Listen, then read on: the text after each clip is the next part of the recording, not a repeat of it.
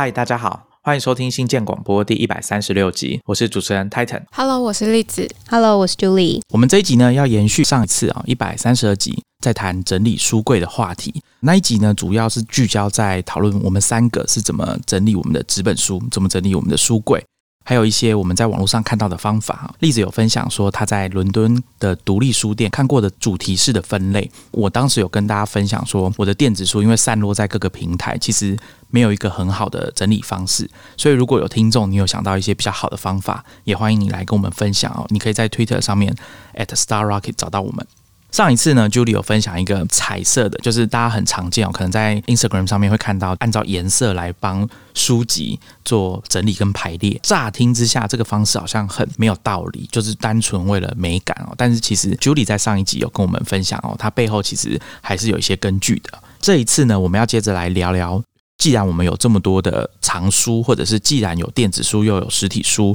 那有没有什么方法是用数位化的工具可以来管理我们的藏书，或者说记录我们阅读的进度啊等等的哦？因为像我自己会同时读好几本书啊，就是各都读到一半这样子。但是呢，我必须说啦，我们事前讨论出来的结果就是说，好像没有一个很好的方法。那我们就把我们的经验跟大家分享一下，看看听众朋友有没有你们觉得很棒的方式可以来拯救我们这样子。最后我们会来闲聊几个话题，例如说像我们今天在讨论的这个整理书籍啊、整理藏书的这件事情，它是有必要的吗？或者说个人的藏书、个人的书架对自己的意义到底是什么？好，那今天第一个主题啊，就是要跟大家聊说我们怎么用数位化工具来管理自己的藏书、阅读进度等等的。那我们之前在科技创业周报呢，栗子有推荐一篇文章给大家，就是有一位网友啊，他在写说他个人从 Adobe 一路搬家，经过各种曲折，到现在在 Goodreads 栖身的这个经历。我想说，可以请栗子先跟大家讲一下这篇文章来讲什么。这篇文章就是这个作者，他叫做侯二六，他是一位很喜欢记录读书资讯的爱书人。这篇文章就是勾起了我自己那时候在用 Adobe 的回忆。他刚开始用 Adobe，可能在二零零五年、二零零六年的时候，他就是用 Adobe 来记录他自己的藏书跟书籍的资讯。但是 Adobe 后来辗转流连了一段时间，就是后来是现在目前在一间意大利的公司上，然后它大改版之后，很多使用者都可能都不太适应，所以有一些人就到了亚马逊旗下的 Goodreads 落脚。这位作者他自己是有尝试过很多其他的服务，他也比较了这些书柜的优劣跟进化。那我觉得自己很深刻的印象就是他描绘了使用者好不容易找到了安置这些收藏品的地方，也在网络服务逐步建立自己的资料库，但是却因为服务中断或关闭而必须搬迁。这位作者他在讲到 anobe 的时候，我那时候其实也是 anobe 的算是中度使用者。我看到这篇文章的时候，我就想说，已经很多年没有登录了，结果没想到试了一下账号密码还是对。看到那个书柜，其实那时候保存记录的还蛮好的，就是虽然说我的书柜保留一些高中、大学的书，但是很多其实不是送掉，不然就已经尘封在家上房间里面了，就是根本已经忘记他们存在。结果因为之前有在 Adobe 上面记录，所以也算是在十几年之后，突然重新发现自己以前有看过这些书，就是很惊惊喜这样。但是我有留下摘录或心得的，好像只有三本而已，所以就是虽然有记录这些书，但是还是都是看过了，但是其实脑子里面是没有记忆的。很像之前新建广播一百零七集访问林微雨的时候，他说他以前也很喜欢看书，但是如果没有自己记一些什么东西下来，就没有任何记忆或任何痕迹。他说的三个字我觉得很精准，就是明明有读，但是感觉好像被剥夺了。就是听到说，整个点头如捣蒜。我记得那篇文章的作者好像有说，他记录了超过一千本书，非常的多。虽然我在 N O B 上面记的书没有那么多，可能就几百本吧，但还是可以感受到那种痛苦，就是说我花这么多时间精力记录这些书，而且我看他的文章，他好像有说他还有帮忙建立一些书目，有在使用网络书柜的。朋友应该知道，就是说有一些书是新出版或者是很旧啊，本来他书库里面就没有，或者其他网友没有记录到的，你是可以新增的。那各家网络书柜的制度不一样，有些是由站方官方来审核，那有些好像是网友哦这种有点像 crowdsourcing 的方式去审核的。我不知道说我们听众有没有比较资深的网友哈，你以前有经历过这种搬家然后资料不见或者是很痛苦？因为像我记得当初 Remo 有推出这个分享书这个服务嘛，那他们也是主打。说你可以直接把 Adobe 的资料就搬过去这样子，那其实我发现搬过去之后就有一点像是那位作者讲的，我没有深入去研究那个原因，可能是 Adobe 的资料有问题，可能是分享书这边在呈现方式有问题，像他就有说他的这个书的时间就乱掉了。啊，所以我们之前在跟大家聊，可能以前的新鲜广播都有提到嘛，就是说你资料可不可以拿出来，可不可以带走是一回事，拿出去之后你能不能再汇进去新的服务，而且是正常的显示，不用整理或者不用花太多时间去处理，又是另外一回事。我随便举例啊，比如说像我们会在 Adobe 记录说，诶，几年几月我读了哪一本书，如果这个资料乱掉，其实你是几乎不可能把它恢复的，因为你根本就不记得。那你一开始仰赖的其实就是 Adobe 的。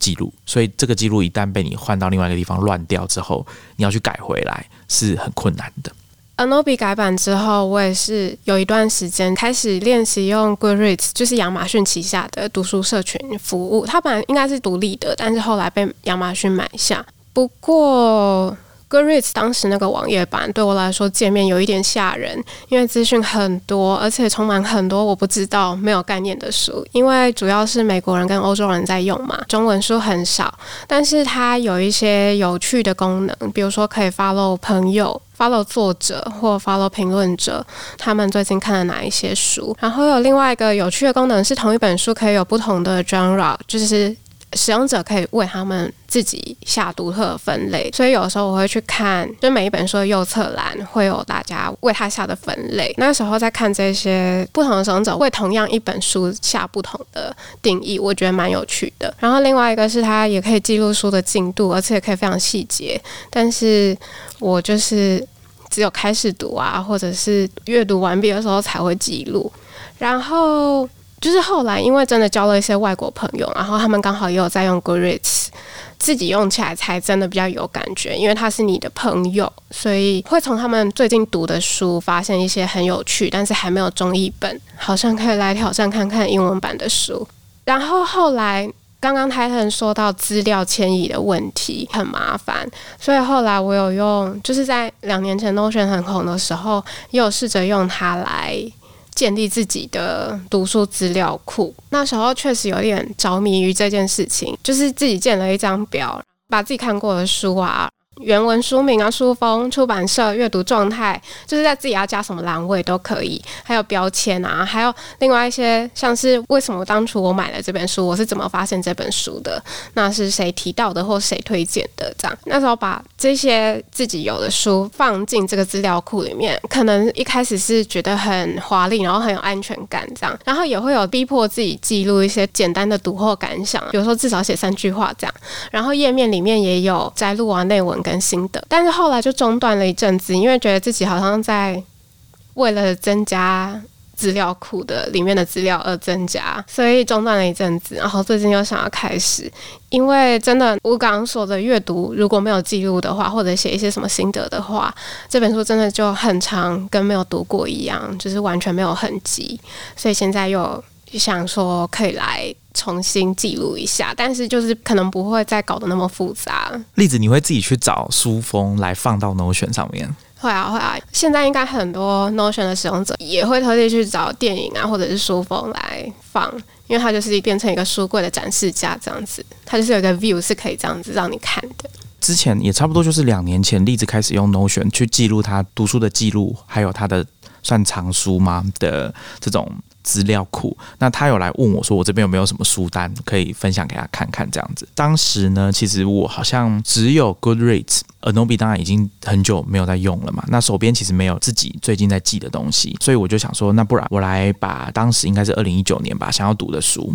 把它。用 Airtable 把它记下来。我一开始是看例子分享给我，它是 Notion，所以我想说，那我也用 Notion 看看。那用了一下，发现哎，好像有一些我想要做的事情，好像它用起来没有那么方便，所以我就改成用 Airtable。那我那时候编的栏位里面，基本的资料应该都有，只是像我刚刚不是有问说，例子有去弄这个封面嘛？所以我的 Airtable 就没有封面，我就 懒得去找那个封面。那我自己有加几个，除了像大家很常见说可能会想要做一些个人的分类、阅读的进度之外，我还有。再加上一个可能网络书柜也很常见的，就是你是第几次阅读这本书？那大概是第二次、第三次这样子。那另外就是翻译书，因为我读的书应该有蛮高的比例是翻译书的，那我也会把这个翻译书它其实原文书它出版的年份把它记下来，因为其实有时候中译本跟原文书的这个年份会差蛮多的。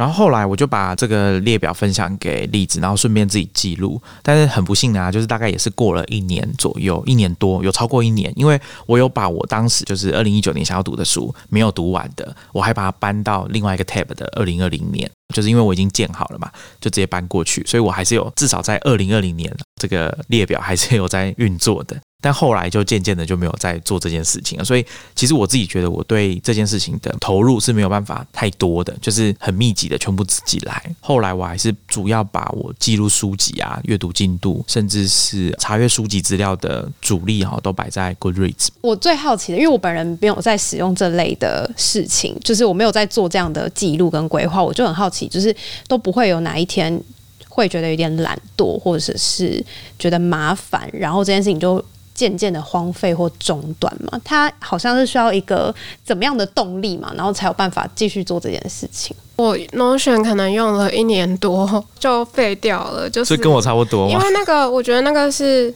你一直在记，一直在堆积东西，可是就是一种虚假的安全感，对我来说好像会制造更多焦虑，所以就是。用一年多，好像就没有再继续了。那我现在要记的话，就是尽量读一本书，可能要自己写一段话之类的。我刚想到的是，就像以前小学。或者是国中的时候，不是应该老师都会要求大家写读书心得吗？所以我就觉得，好像这件事情就是以前是属于被动式的，就是老师叫你写，你才会写。可是我觉得以现在的资讯量，还有偶尔会出现这种资讯焦虑，回去看，觉得以前老师要求我们做这件事情，其实好像蛮有它的道理存在。就是如果只有 input 没有 output 这件事情，反而有时候会给自己带来很大的那种自责感跟焦虑，就有点像例子刚刚说的那种所谓的虚假的安全感。吧，就是如果真的自己有写出一个什么东西来，好像就会觉得哦，我真的有看过，而不是就是看完，我可能就会随着时间忘掉这件事情。我自己的习惯比较差，我以前看书不太写很详细的笔记，顶多可能有一部分会稍微记录一下。像刚刚例子好像有提到说，他会在耳朵笔写。读书心得写了三篇，是不是？我好像也是只有写三篇。我在上面大概记录了三四百本书，但我只有写三篇，就是真的有发表出去在网站上面，可能只有三篇吧。我自己是觉得说这可能是习惯，所以刚刚 Julie 就有问那个问题嘛，就说会不会持续？那我跟例子应该都是，如果我们自己架，就是我们自己做这件事情，从头到尾，像我用 Airtable，他用 Notion，那我觉得这个要持续下去就比较困难。可是如果有一个比较简单的，至少在界面上面比较简单啊，像比如说 Goodreads 好了，至少把记下来说，我想要看什么书，什么书读到哪里。Goodreads 它有一些机制。有一点像是你要说游戏化的机制也可以，就是它有那种阅读挑战嘛，一年你可以设定今年你想要读几本书，它就会一直提醒你。比如说像一年大概有五十二周嘛，你如果设定五十二本的话，那它就跟你说你的进度。假如到比如说像现在是我们录音的时候是十一月一号，照理讲你应该已经要读至少四十本书了。好，如果你还有落后，比如说你现在只有读三十本，那它就会在记录上面跟你说你现在落后你自己定的目标十本。其实看了的确压力会蛮大。每年到了这个时候。剩下大概一两个月就要年底了嘛，那我就会想说，哎，我今年的读书挑战怎么样？我跟大家报告一下，我其实设定的都很少，就是没有像我刚刚说什么一个礼拜一本、五十二本没有，就是大概二三十本的目标，从来没有达到过。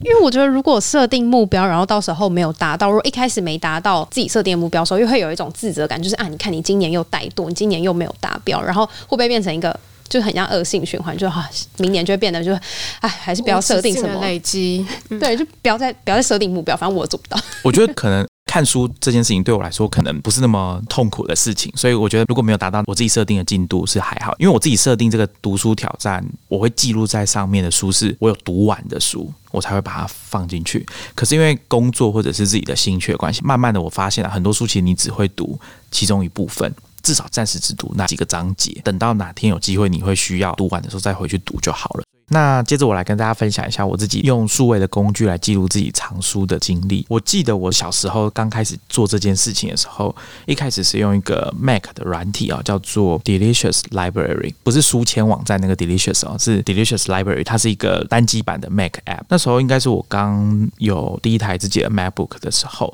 那我那时候发现这个软体呢，它可以让你整理家里的东西，不是只有书而已，你要把 CD 啊、DVD 这种书各种物件啊做一个记录。归档都是可以的。那它的做法呢，其实就是把你笔电的视讯镜头变成一个条码的扫描器。只要你的物品有条码，比如说像书籍有 ISBN，那你就可以拿去给它扫。那它会串接 Amazon 上面的资料库，把书籍的资料自动登进去 Delicious Library 里面。因为啊，它都是去 Amazon 抓资料嘛，所以它其实是有价格资讯的，所以它可以帮你估计你的收藏以市价来看大概是多少钱。以我们的案例啊，大概就是说花多少钱买书了。另外，它还有建立一个让你方便销售二手货的机制，它一样就是串号。那所以你只要把你要卖的书的资料直接从 library 里面刊登出去就可以了。因为要做这一集嘛，所以我就回去看一下，说，哎，这个软体还在不在？我非常惊讶，它其实还有在运作。它是一个很老派的软体啊，但是它到二零二零年三月都还有在更新。但的确距离现在好像有一点久了，但其实到二零二零年三月都还有在更新。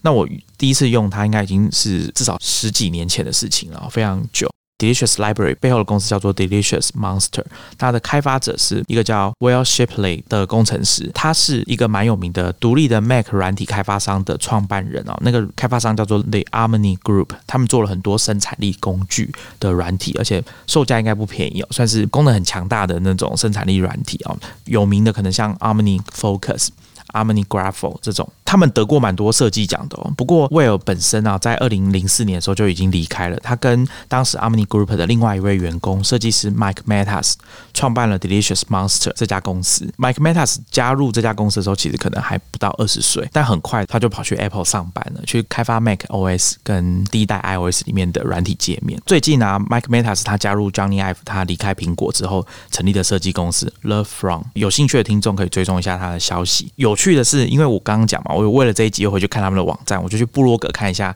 他们最近有没有什么新的消息。就没想到我刚刚讲的这一位创办人 Will，他在大概几个礼拜前宣布说他要去苹果上班了，所以他跟大家交代一下说，Delicious Library 这个软体以后要怎么办。他基本上就是说他还是会尽量的维护，但是呢，他也说因为欧洲的 Amazon 已经把这个 API 关掉了，所以他没有办法再更新，他只能继续。帮大家维护美国这边的资料。当时那么早以前，为什么会想要在 Mac 上面找这种 App 来使用？是刚好有人介绍吗？还是说就是有这个需求，然后我就去找，然后发现就是 Mac 上有 Delicious 可以用？我其实有一点忘记，因为太久了。但我记得我以前刚开始用 Mac 的时候，很喜欢到处去装各种。应用程式哦，对，当时我的确是一部分原因是想要记录一下自己读哪些书，因为差不多时间就是大概在二零零八年那时候吧，我猜。我刚刚回去看我的 Gmail，就是 Anobi 的注册时间大概是二零零九年的二月，所以其实差不多，就是我应该一直都有这种需求，想要记录自己在看的书或者是拥有的书，把它记下来这样子。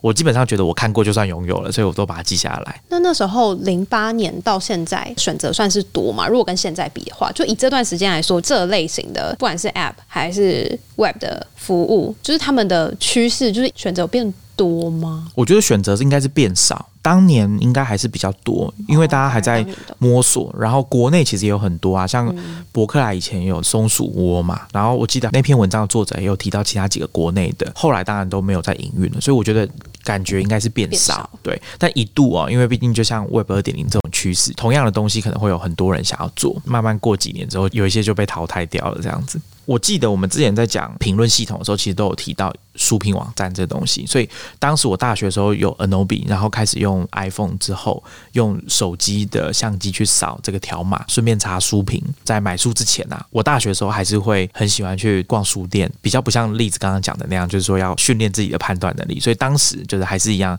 手机就拿着，然后开始 Anobi 的 App 打开，逛书店的时候就有新学书就记下来，大部分都可以看到一些书评，就是说有些人已经比你还要早先读过这本书，他们会给星等什么的，可以当做一个要不要买、要不要读的参考这样子。但是啊，就是跟那篇文章作者一样，我就慢慢的发现这个 App 开始，比如说很卡。很慢，很久没有更新，或者是常常会 crash。慢慢的到网站上面也是这样，就是你会发现，哎，有一天他一直说他要改版，改版完之后的确长得跟以前都不一样，可是好像没有办法很顺利的去使用它，页面很慢啊，然后资料很慢，想要新增书籍的资料也是很久才会更新，甚至不更新了等等。后来我就没有再用了。其实中间我就已经有去 Goodreads 注册了，那直到我很确定，就是你知道所谓的死心嘛，就是说再也不想要再用 Anobi 了之后。我才又回去用 Grids 但是就像我刚刚讲的嘛，我其实不是那么有纪律，所以我也没有把 Anobi 全部的资料都搬到 Grids。我就是差不多从那个时间点，然后可能凭印象，或者是我还要再看一次的书，我就再把它记进去这样子。那一路到现在，不过 Goodreads 可能在使用上，目前为止哦，对中文的使用者来说稍微不友善一点，所以。像我如果在书店或者说在网络上看到一些翻译的书，你要上去找都比较困难。你必须要先去找出它的英文的书名，然后用英文书名去搜寻 Goodreads 比较有机会。但是我觉得 Goodreads 好的地方就在于说，它上面的书评或者说使用者是真的蛮活跃的，所以它可以提供的资讯实际上是比你在 Amazon 上面看到的更多。Amazon 上面也会有很多书评，可是 Goodreads 更多。那有很多甚至是美国以外的地方，大家会上去使用，所以我觉得参考价值。如果一些书你真的不熟悉，或是不同领域的书，你想要了解一下，在上面应该可以找到蛮多不错的书评，可以参考这样子。我记得 Anobi 以前有提供一个功能，就是说你可以记录你把书借给谁。我记得我有用，因为朋友会来跟我借书。一开始就煞有其事的去记下来嘛，想说借出去之后应该要记一下，不然我会忘记，因为书太多。不知道听众有没有这种经验，就是你其实印象中你有买过这本书，可是不知道为什么你就找不到？可能若干年之后，你才发现说原来这本书在朋友家，大概是这样的概念。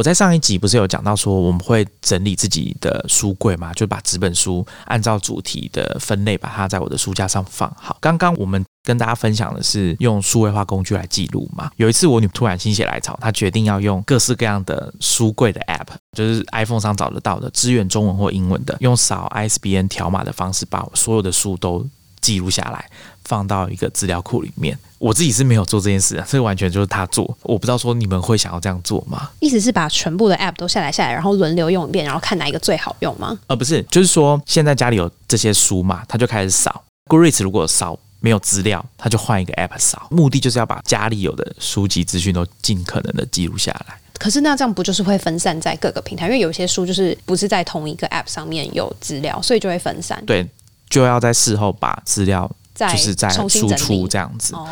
然后再放到比如说 Google Sheet，或者说放到资料库之后，再去整理那些栏位。因为其实最麻烦的是各家的 App 它的栏位不同。对啊，就是那个 Metadata 要去处理它。对，那这样的话花了多久时间啊？他可能就要花一整个周末吧，就是去去把书扫完，然后整理，可能还要陆续花一些时间。但我自己是觉得，我光想就觉得很累。不想做这件事，所以扫完之后，后续的处理是什么？就是他有得到什么？他当时是因为工作的关系，他想要测试一下，就是用手机 app 扫条码这件事情。然后因为扫条码完之后，这个 app 本身会去串接资料，把资料登进去。那他想要把这个资料输出之后，去看看资料库里面到底长什么样子，就是每一家 app 它的栏位是长什么样子。他想要了解这件事情，那顺便把书做一个记录，这样。因为我觉得这光想象就是一个非常浩大的工程，而且。他可能真的只能偶尔做一次，可是偶尔做一次，我现在想到一个很难处理的点，就是我不知道我哪些真的有扫过，别人会一直重复在进行一样的事情。对，很麻烦。就是假如说我有三百本书好了，里面有五本没有，就是你照片就是没有，你要自己手动去记录。你把它放进去之后，你以后每买一本新的书，你就要把它加进去。对，要要有这个习惯。对，那你还记得，就是说，因为我们是主题式分类嘛，所以你书可能买回来你就放在其中一个地方。如果你当下没有记，以后要再去找就会很辛苦，因为我不一定会放在最新的那个位置，我可能还会照年份把它塞到中间里面去。所以这件事情后来当然也就没有。我觉得我刚刚光想象这件事情对我来说都觉得是一件很麻烦的事，所以其实我就是没有在使用所谓的网络或是数位工具在管理我的书，我都是凭印象、凭感觉看自己的书要怎么。所以我也其实蛮好奇，如果果有很大量藏书的一般人家里，就如果不是工作需要，或者是你性质特殊，你可能家里会有大量的书，就是一般人自己喜欢看书的话，这些网友的分享，他们会用怎么样的工具？这样，我有看到一两个是可能相对比较多人会去用的服务，就可以跟大家分享一下。第一个就是它其实很久、很资深的服务，二零零五年就上线了，叫 Library Thing。那它其实有 Web 版跟 App 版，应该算是一个看书的有社交功能的一个平台。据我查到的资料，它应该是目前。全球使用者最多的个人藏书的管理服务，如果看数据的话，就是算到今年二零二一年的二月的话，大概有两百六十万左右的注册的人在用。它的资料库里面，就是有书目的书是超过一点五亿本，就其实蛮多的。它的功能上面就是你可以去评论啊，或者是显示自己正在看的书，像是展示你自己的书柜这样子。那其实这个服务本来是要付费的，它当然也有就是买断制，然后就是主要是可以让你不会有广。告阻挡你的阅览，这样。可是因为去年就 COVID nineteen 爆发之后，他们就把它开放，就是 everyone 都可以用，就是免费。所以其实也还蛮善良的，因为它其实有其他的收入来源管道，是不是可以 support 他们？就是不一定要收，就是这个会员费用。所以后来他就想说，大家都关在家里，对于阅读的需求有变多，就开放免费了。那它里面其实有很多那种讨论小组，你可以把它想象成像 PTT 的各个版，只是这个 PTT 就是一个全部都是跟书有关的 PTT，但里面有不同。的讨论的主题，这样，其中有一个小组，我觉得很实用，就是你可能会忘记你曾经读过某一本书的书名，然后你可能会记得情节啊、人名啊一些线索。我就看到这个小组其实蛮活跃，大家就会去拼凑说，求解有没有人记得这本书，就是它里面是怎么样的一个人，然后大概是怎样的一本小说，然后可是我忘记书名是什么样子了。那他可能还会形容一下说，哦，我记得书封是什么黑色的，上面有白色的线条等等的，就你可以提供一些线。索，然后大家集思广益，帮你找出是哪一本书这样子。因为我以前其实也有类似这样的困扰，就是我自己那时候的做法，就会我会凑关键字去搜，然后我凑关键字去搜，就会发现，哎，原来 PTT 上面也有人会问过类似的问题，然后我就知道说，哦，其实这是一个蛮多人都会有的。痛苦跟需求吧，因为那种想不起来东西的感觉，我觉得超不舒服。我觉得蛮常见的是，大家会去 movie 版问电影嘛，就是我小时候以前什么时候有看过什么电影，里面大概就是跟 Julie 讲的一样，就是我放几个。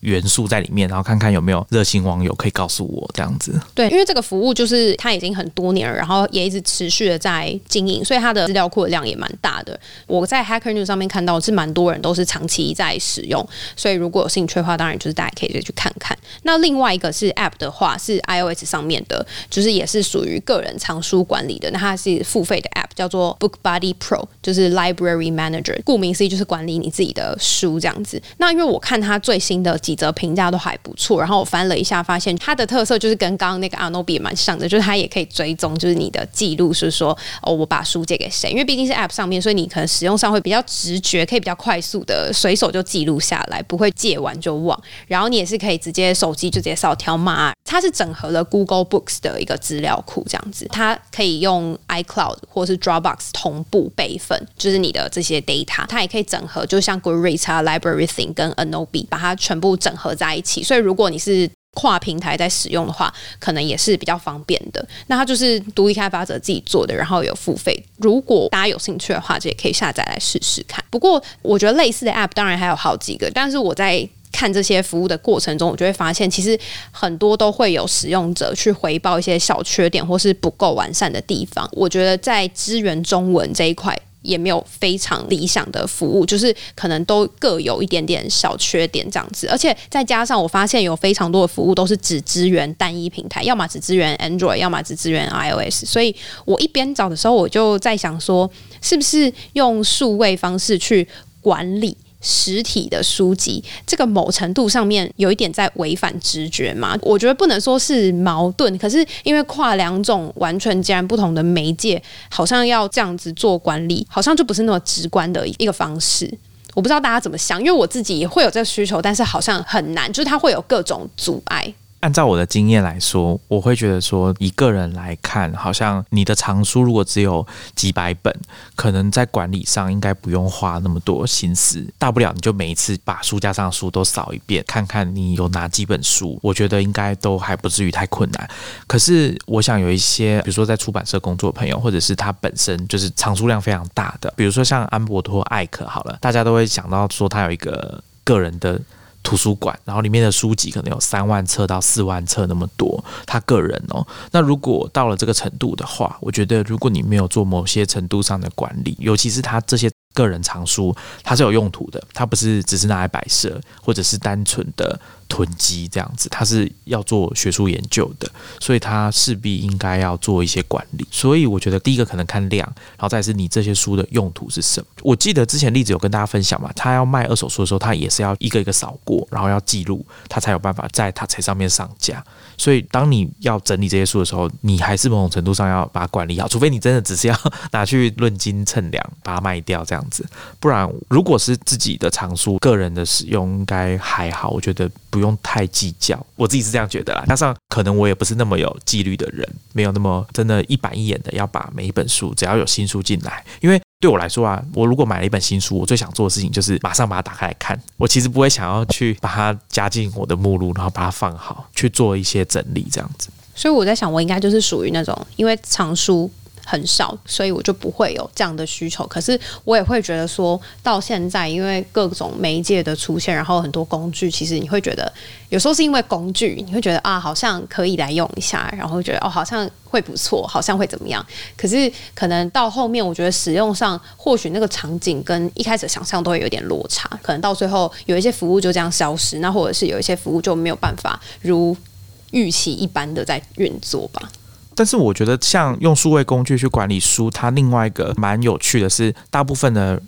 网站跟服务，刚刚 Julie 介绍的，还有我们讲的，像 Anobi 或 Goodreads，它有一个蛮重要的功能，就是社群啊。你看例子，刚刚不是有说嘛，就是他会去看他的朋友读哪些书，那这些人因为他认识，所以他们在读的书对他来说，那个意义就不是只有说，好像我是在书店上面看到这本书一样，他可能有很多额外的资讯。我顺便问一下好了，你们有加入任何这种读书的社团吗？Goodreads 没有实体的，有实体那种读书会之类的。可是也都是去一两次，然后就没有再去了。因为现在蛮多是那种脸书上有很多不同主题的读书的社团，可能就是大家会交流。像有一个社团就叫做“我的书柜爆炸了”，名字很可爱，我就觉得里面大家就会分享他们看的书啊什么的。现在好像比较是以社群媒体的导向在分享一些书这件事情。以前可能是以书为主的管理，然后融入社交的元素。我觉得那个发展上又有点不太一样。我自己是小时候会去 PTT 的书版，后来 Reddit 上面有。各种跟书有关的 subreddit 可以看，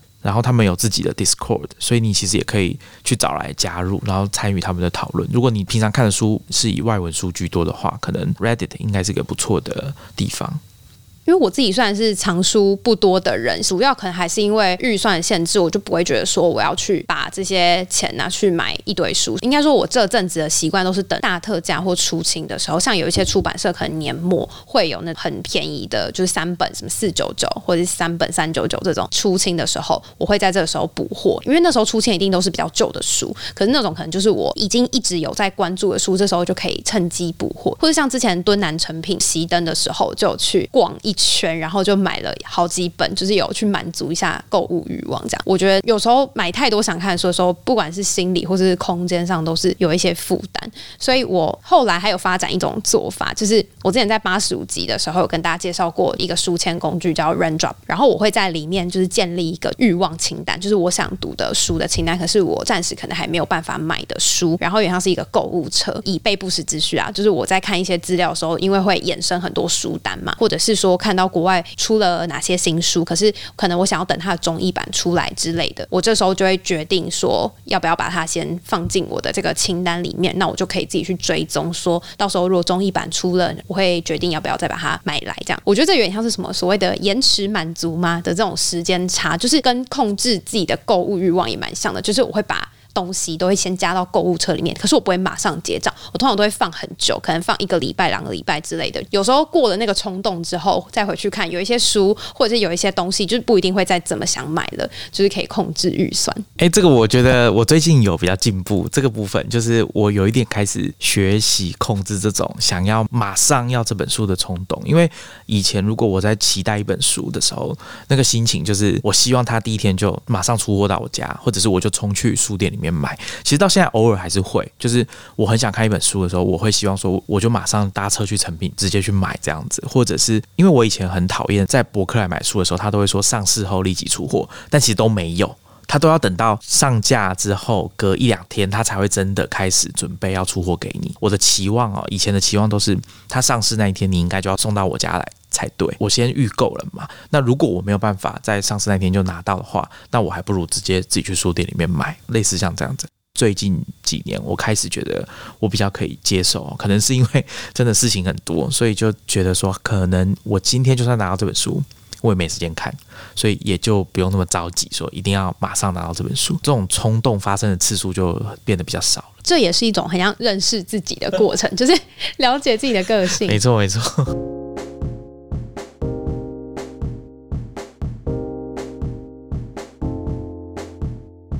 我们在讨论的题目的时候，其实到后面我很想要跟大家讨论的一个主题，就是书到底有没有必要整理？因为我就是在想说。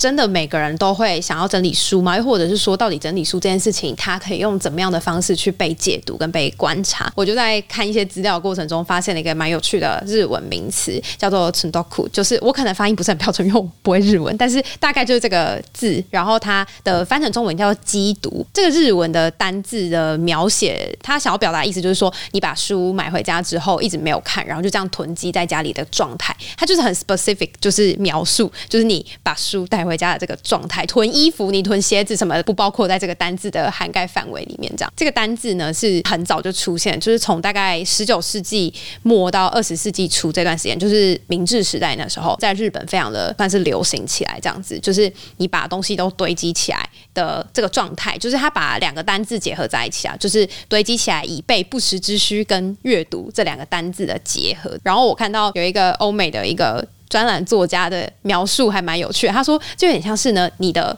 某一种罕见的疾病，以前呢都没有被诊断出来，西方的医学呢也不了解这个病是什么病，但它确实是一种症状。这样，就原来它实际上有一个名字，然后是在日本这个地方，就是有人说有这个病是有名字的，你会觉得哦，原来煞有其事，就觉得啊很有根据，然后你就心里会觉得，原来我这个是有被理解的感觉。这边我想问两位女士，买书。囤书这件事情跟买衣服、买鞋子，你们觉得是一样的概念吗？我觉得这可能看人，但是某程度上可能。是一样的，就是拥有吧，就是购买之后的拥有。然后，但是我觉得还有一个差异点是在于，你有没有要把它展示出来？因为有的人可能买了，就是喜欢我自己看。可是有些像女生的更衣室是比较属于那种展示型的，那他可能就是因为我买了，就是可以摆出来，然后给大家看。那像我也知道，我有朋友就是非常喜欢收集限量版的球鞋。就尤其是 Nike 那种，我就问他说：“你真的都有在穿吗？”他说：“没有啊，这怎么舍得穿呢？这当然就是要留着。”我就说：“你买了，然后你一年没有看过它一次。”他说：“对，我就是想要拥有，所以他就是把它收在鞋盒里，收的好好的。偶尔就是心血来潮想到时候把它拿出来看一下。我觉得好像动机可能不太一样，但是我觉得某程度上是类似的啦。关于书，我好像比较没有一定非得要拥有的。感觉就是大部分的书，我其实是没有很在意，它是图书馆借来的，跟朋友借来的，还是真的是自己的。你们刚刚说囤书这件事情，或者是任何囤物癖，好吧？因为我只能说我好像没有这种症状，所以我比较没有办法体会那种感觉。那如果是那种，譬如说很多不是都会推什么限量签名版这种东西的书，就是它是不是就会激发某些人要去购买的欲望？呃，我想应该是吧，就是一种粉丝心态。但是，只有我个人啦，我个人一直是对这种事情比较无感的。对我也是，哎，其实我也不会，所以我一直就是我那时候知道我朋友这种癖好之后，觉得很妙，说就是他的一大笔的预算一定就是会花在这里，而且就是他一定会 follow 这件事情，然后一定要去买来拥有，然后他也不会穿，也不会用，但他是喜欢去购买它的一个过程。我也是，哎，我。对于什么签名书什么的兴趣一直都不大，因为我觉得那个好像不是很重要。刚刚有讲到衣服跟鞋子，因为书我们比较不会整天带在身上，就不会把它挂在脖子上给人家看。可是我想很多衣服鞋子买来是要穿出来的，所以某种程度上它是一种展示嘛，对不对？就是你很外显，在外面给人家看。那当然有些人可能会觉得我带一本书去咖啡店哪里坐着看也是一种展示，然后，所以我刚刚才想问说这两个是不是一样的？那你们会觉得说可能某种程度上来说它是有一点类似的心态、心理状况，是不是？我就是在看这个过程中，我看到一个英国作家叫做 Hobbro Jackson，他的一本书叫做《The Anatomy of Bibliomania》爱书狂的解剖学这本书里面，它里面有讲到一个，我觉得一个叙述是蛮有趣的，在讲这件事情。他说，不管你是不是有充分的看过这本书的内容，或者是只是，但是就是他意思说，你单单拥有书籍这件事情，就足以让人家是非常开心的。这个就会导致说，你买的书其实是超过了你自己有办法 handle 可以去阅读的书的。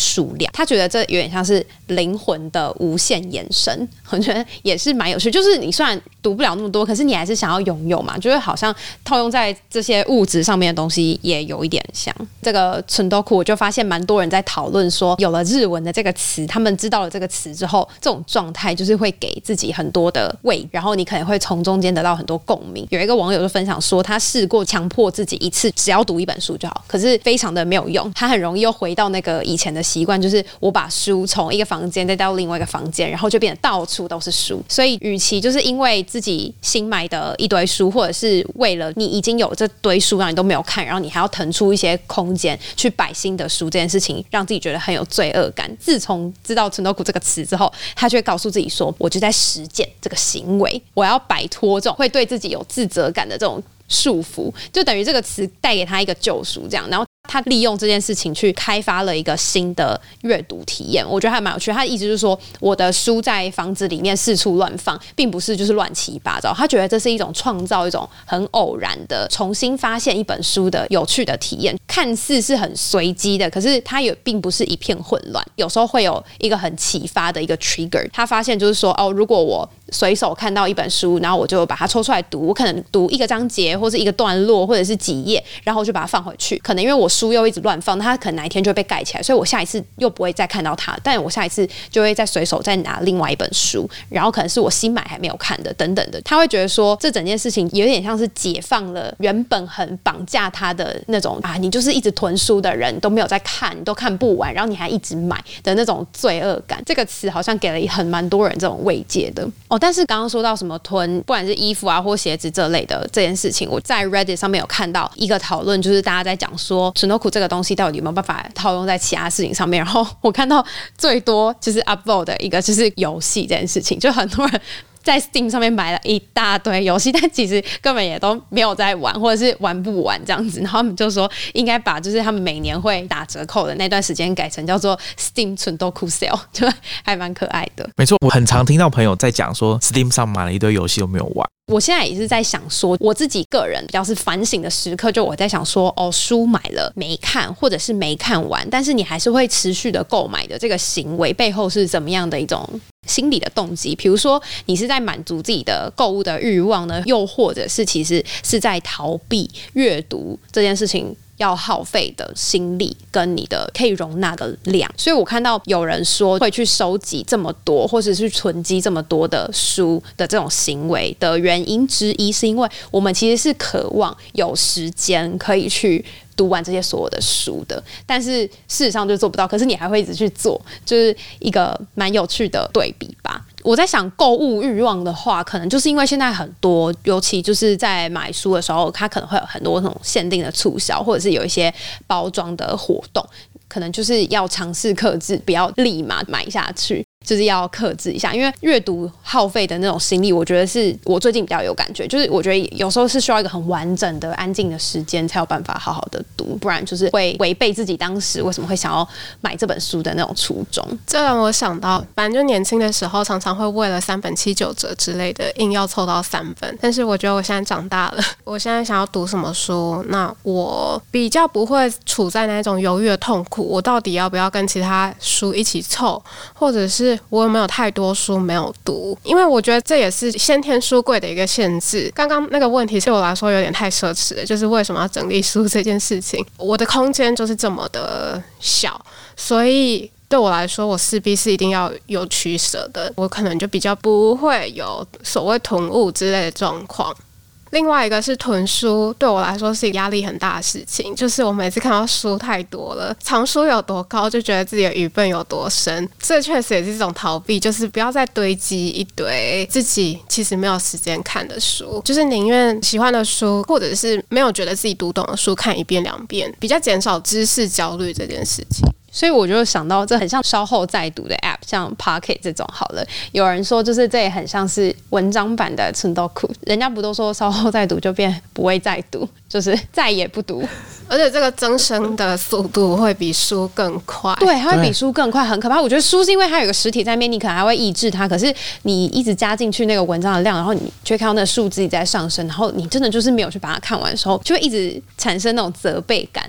可是其实我不太会耶，我觉得我就是每天会加大概三到五篇文章到 Inside Paper 里面，但实际上我读完我也不见得会把它 archive，我就是看完就算了。所以对我来说，它就是一个像记录 log 档的地方。把东西放进去，那我有需要的时候去看，不需要的时候就摆着。我好像比较不会说什么罪恶感啊，像例子刚刚提到的这个焦虑这件事情，我就比较没有这种感觉。这个过程中，我觉得我自己比较强烈感受到一种不能说焦虑，但是会有一点很犹豫的地方，是我不知道怎么去把买书当下那种快乐的感觉延续到阅读这件事情上面。因为有时候我自己去剖析，我觉得比较有可能是因为现在很难回到手机或者是网络这么多。可以吸引你注意力的那种时间，那种很专心一致，然后去纯粹很 enjoy 看书这件事情的那种时光，我觉得很少了。像是以前我可能就是飞机上，因为飞机上没有网络嘛，你就是会好好的看一本书，好有趣哦。就是买书我不会觉得有快乐感耶，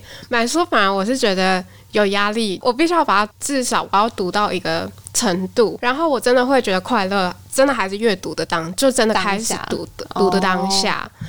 以及自己是不是真的有跟这本书产生一些连接，还是怎么样的？读书的话，确实要找这种时间是很难的。这就让我想到，在英国真的很多人会把书带到公园里面，或者是真的是海滩上面，也会看到有人在读书，然后都是读纸本书。还有在捷运上，我觉得其实你可以试试看，对对对对，因为地铁没有网络。其实我觉得你也可以试试看，就是我其实也会从大安一路搭到淡水，没有没有没有下车，没有下车，没有下车，对对对，这个很完整的，对对对对对，我就带一本书上去，这样子刻意搭完一条捷运线，这样。对，所以其实我觉得蛮重要是刻意这件事情。以我现在的状态来说，我觉得它对我来说是一个需要刻意被安排下来的，就是这段时间我不要被其他事情打扰，不要被其他事情中断。我觉得我以前跟现在阅读这件事情对我来说的感受上面的落差，就是在于以前真的是网络一点都不发达。我以前也没有什么智慧型手机，根本没有任何其他。我除了看书之外，会有很多可以转移我注意力的事情。就是以前搭飞机也是，但现在搭飞机就你还可以把 Netflix 的影片下载下来，然后在飞机上面看。就是现在有太多选择，以前没有什么选择的时候，我就是会好好的看书。我觉得应该是说，当你拿到一本新的书，就是还没有看过的书，那你能不能进入那种 flow？我觉得有很大的差别。假如你可以进入那个我们讲心流，或者说你很专注，已经完全投入在这本书里面，那我觉得好像不需要去担心说你还会分心或干嘛。因为以我个人来说，好了，只要我开始想要读这本书，已经进入这本书的状况了。这本书已经勾起我的兴趣，我想要继续往下读。那这个时候，我就会把所有可能的时间都拿来给这本书。就当然，你要工作，你要做一些正经的事情，你要吃饭什么，这个没有办法。可是除此之外的时间，我就会尽量想要都拿来看这本书。比如说，像我之前在跟大家讲恶写的时候，我是在投票的时候，刚好那一年投票，因为绑公投很多，所以要排队很久，大概一个小时。那我就站在太阳底下用电子书看，看完之后回家继续看，等到开票，看完开票之后继续看那本书，然后一天把它看完。我的状态比较像这样，之前在打疫苗的时候也是啊，就是我就把其中一本我正在看的书带过去，然后开始看，坐在那边等。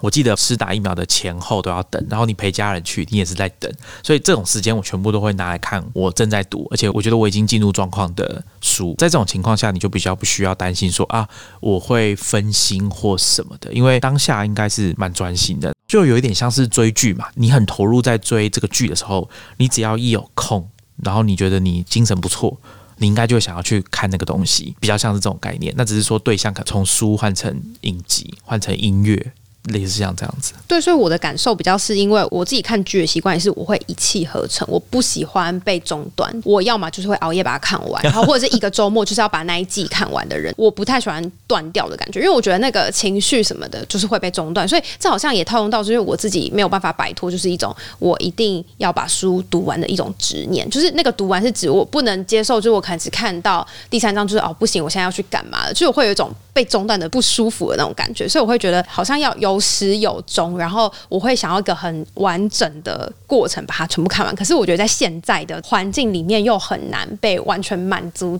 我自己的这种心理的需求，所以就会让阅读这件事情有一点压力，压力就会导致于就会有时候会想要逃避，说我有一个完整的时间去把这件事情做完。我自己在看整个过程里面，我自己还在挣扎的一个点啦。这个跟书的类型有关吗？比如说看小说的话，或者是看故事性的，你会比较想要一次看完；但是看比较非小说类的，嗯，我好像就比较可以接受，就是粉丝中断这样子。对对对，我也觉得好像是确实跟类型比较有关系。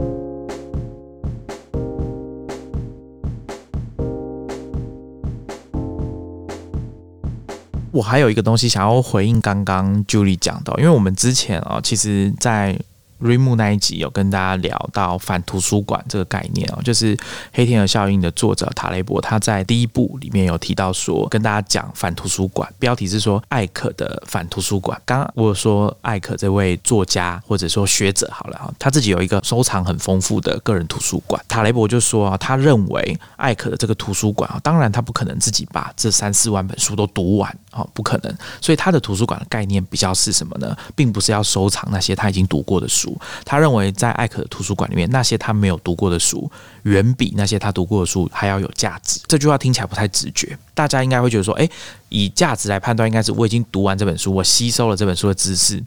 它是有价值的。那这本书既然在那边我都没有看，它怎么会有价值？这比较像是我们一般在思考的方式，应该是这样子。大家在判断自己买书的钱值不值得，好像也是用这种方式来判断。可是塔雷伯就说，这种个人的图书馆哦，它应该是要尽可能去包含你所不知道的事物。他说，年纪越长啊，你所累积的知识和藏书会越多，但是书架上让你感到害怕、没有读过的书也会越多。那事实上，你知道越多。没有读的书的阵容也就越加的庞大，那他就把这个东西称为反图书馆。当时我在那一集我是说，这有点像是解套啦，就是帮我把这些我买很多书但是没有看完的做一些解套。这个概念其实也不是只有塔雷伯在讲而已。上一集我们有跟大家分享知识学习的锻炼技术的作者花村太郎，而且刚刚朱莉提到的那一位专栏作家，他是不是有说过，书就是放在那边，它应该就是有它的价值。你光是拥有。它就是有它的意义在那边。花村太郎也是这样讲，他说书并不是要读过才有价值哦，可以常常看到也是书的用途，甚至你光是拥有那本书就有它的意义啊，把它放在那边就有价值。他的意思就是说，你的藏书是为你自己个人服务的，所以你其实每天去接触它或去看它。你对他的这个理解，好，或像他讲的，光看到，很有可能在某一天就是有会发挥它的作用，这样子。我觉得这件事情是有点微妙啊。那所以我一直想要找一下艾克有没有，就是因为艾克他是意大利人哦，所以他的大部分的文献或者是他。的一些资料可能都是意大利文，我没办法读，所以我要找一些英文的部分。那我之前在一本他的书里面叫《On Literature》啊，关于文学啊，这本书里面有找到一段，我在 Medium 上面看到别人推荐的，所以我就去 Google Reads 找啊，发现那一段应该在讲阿根廷的文学家波赫士啊，他在讲说图书馆，就是回到我们刚刚讲那个话题，就是藏书。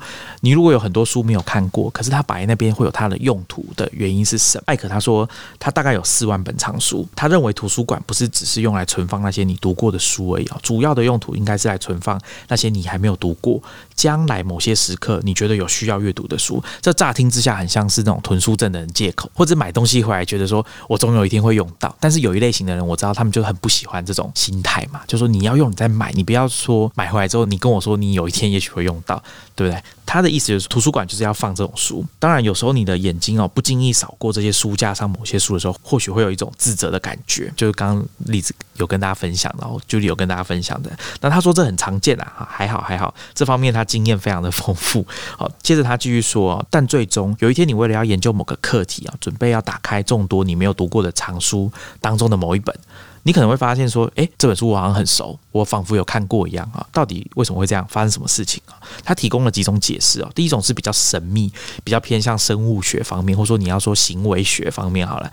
我觉得比较像是小说里面那种福尔摩斯式的分析吧。哈，艾可说，那是因为你在读这本书之前啊，每一次你移动它，像打扫书柜，或者是把灰尘弹掉啦，或者说像例子在上一集讲的，他每隔半年会整理一次书柜。你在整理的时候，你都会碰到接触这些书本哦，所以它其实这本书，它就慢慢的渗入你的脑海当中，你就会开始觉得说，你好像对它比较了解，你看过它的封面。书背等等的，另外一种解释是关于这种随意浏览哦，就是说大家在整理书的时候，回到刚刚在整理书柜那个情境，你可能就会翻一下。我记得我们上一次有讨论到，例子有说他在整理书柜的时候，他可能拿一本书打开来就看了好久，这样子 就是延宕了整理书柜的进度嘛。这个我经验我也有，就很容易你在整理东西的时候就会陷入，不管是回忆或者是再把那本书再看一次这样子哦，所以。你可能每一次整理书就会看一点点这本书的几页，甚至它变成一种仪式，就是你每次要整理书，你就先打开这本书看一下，这样子，然后说：“哎，我又要整理书，让自己进入这个状况。”所以久了之后，你其实就把这本书大部分的内容，你可能都翻过，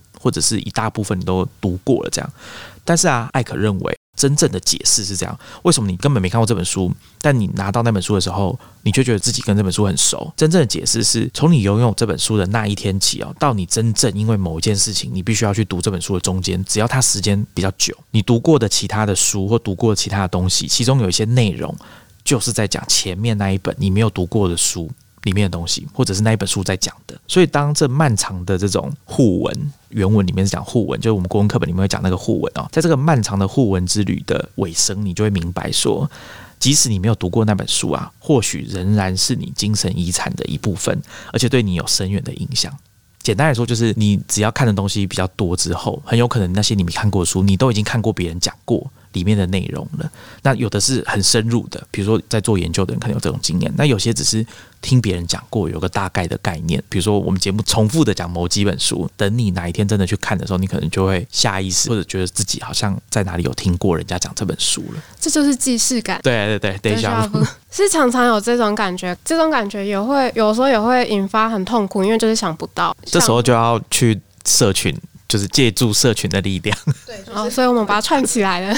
整个旅程。我这个刚好看到有加拿大的图书馆有做一项研究，就是他说有被借出去，但是没有被打开读过的电子书的比例。你们要不要猜一下几 percent？八成哦，你猜八成，那你猜多少？一半一半。其实没想到多么，其实才十一 percent 而已。我原本是猜八成，结果其实才十一 percent 而已。就是其实我有翻的页数的资料吗？哎，对我也在想，这 tracking 得到吗？就好像我不太确定哎，因为因为如果跳着翻，好像就失去 tracking 的意义了，所以我也不知道他们要不要做这种统计。所以我就在想，就如果是我，因为我我回想我以前的那个阅读的旅程，我如果是去图书馆借回来看的，因为有一个还书的期限在那边，通常有一个期限就跟交报告一样，如果死线压在那里，你好像不管怎样，你都要去把它做完。所以呢，如果要还书前没把它看完，你还会觉得我大老远就已经去把它借回来，就是它已经是一个你有付出行动把它带回来的一个过程，然后你还要再把它拿去还的时候，如果你又没看就把它拿去还，我觉得那好像就是会给自己更大的责备感，然后所以我就会如果。是以借还书的这个行为来说的话，我好像就一定会在那个时间内把这本书看完。可是如果是买书回家，因为它会永久的待在你的空间里面，不会有人来拿走它，所以我好像会觉得说，哦，没关系，放着，我总有一天会看它的，就是它就会成为我囤书里面的一环，这样子。我自己觉得有一种喜悦是，当你在做一个研究，或者说当你在研究一个课题的时候，你发现你的书里面。曾经有提到这件事情，而且在其他本书，当你回想起来，或者说你推测这本书可能有讲到这个部分，你没有看过那本书，或者说你没有完全读完这本书，可是你去翻之后发现，哎，真的他有讲到这件事情，我觉得那种感觉是蛮有趣的，我自己很喜欢。就是说我在研究一个主题的时候，我可能就去架上抽了这些书出来，那我会开始去判断说我的藏书里面。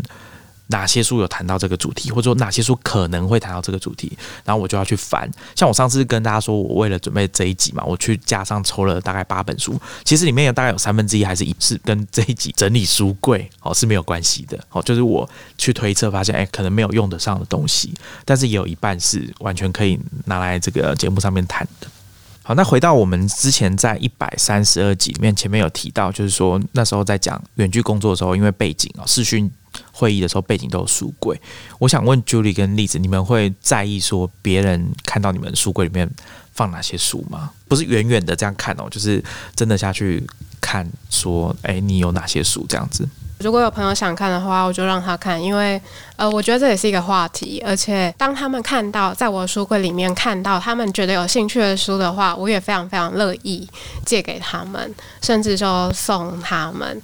我自己是觉得可能要看空间的，因为有可能你家里的书不会只放在同一个空间里面，有可能是卧房里面有一部分的小书柜，或者是书房有摆主要的书，或者是客厅主要大家看得到的书，会有一部分的。布置这样子，所以我觉得那可能也跟就是有没有想要给大家看到哪些书来做安排，可能也有关系。可能因为你知道这个空间是大多数人进来这个家里一定会看到，但是如果是在一些室内比较房间里面的空间，他们不一定大家都看得到。对我来说，我觉得买书或藏书其实有一点。私密性的事情，它就像嗯浏览记录一样嘛，就是你会喜欢什么，你会看什么，我觉得是一个蛮能了解一个人的的一个管道吧。所以我自己觉得，我不会想要刻意去 arrange 一个空间，就是展示。所以我觉得，可能展示书柜或者是安排书柜这件事情来说，好像我自己可能就不会那么重视这件事情。我觉得我自己基本上同意。就你讲的，就是如果人家都进到你家了，那可能你放在公共空间的地方，就家里里面的公共空间的地方，可能就没有差，就是人家可以看这样子。但是如果是比如说个人的卧室啊，或者是书房，那就要看交情了。我觉得可能不是每一个人都愿意这样做。我自己是。不会想要完全就是把所有的像我们刚刚讲嘛，我们不是都会呃试着要用数位的工具，或者说在 Anobi 啊、Goodreads 这样子的地方记录自己的书嘛。我自己是不觉得有必要把所有我看过的书都公开记录在上面。我觉得这个部分可能就像刚刚 Julie 讲的，它是比较像是浏览记录，或者是以前例子也有讲过，你的音乐收藏播放清单，你听什么音乐，别人如果都看得出来，都听得到你在听什么音乐，他会怎么看待你？我觉得这种评价不见得那么精准，所以它完全展示出来有没有这个必要？我自己是持比较保留的态度。可是你们说的展示，其实我刚刚说，因为我的书柜是要展示给别人而刻意布置，因为会进到我房间的人就已经是比较好的朋友了，所以我比较不会在意他们的评价。哦，如果是。看书就是朋友来家里的话，我是觉得没有关系。但是如果是在网络上公布或者公开这个东西的话，我就觉得好像没有必要。然后我也是看到有网友分享说，就其实他会想把大家会问他的书放在容易被注意到的地方，就是他可以。成为主导话题的那个人，那是可以去刻意做安排的，不管是视线的水平的高度，又或者是走动的视线的动线等等，或者是你一踏进家门玄关旁边等等，他可能然后就会看到，就哎你在看这本书吗？什么这类的。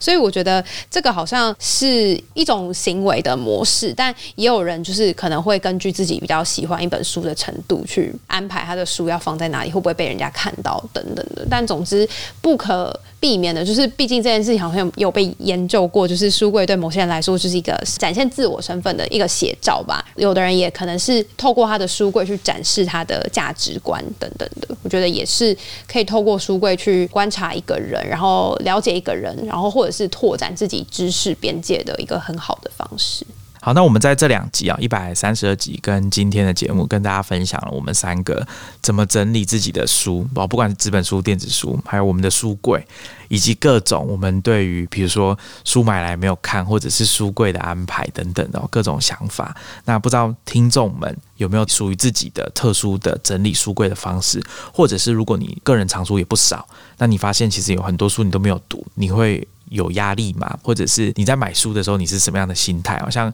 刚刚我们三个有提到说，我们现在比较算长大了嘛，就是不会想要去凑特价的书，或者是一次马上就要买到自己想要读的书啊，因为可能我们开始会有其他的考量啊。我觉得这部分的变化，因为今天要做这一集，我们回顾自己以前到现在的变化。我自己个人觉得蛮有趣的啦。如果各位听众想要跟我们分享你自己的方法整理书籍的方式，或者我刚刚前面有提到，如果有很好的整理电子书的方法，那也欢迎你来跟我们分享哦。来我们的 Twitter at Star Rocky 来跟我们分享。那如果你喜欢我们节目的话，也不要忘记去 Apple Podcast 帮我们打星留言。好，那我们今天就跟大家聊这边，我们下期见，拜拜，拜拜，拜拜。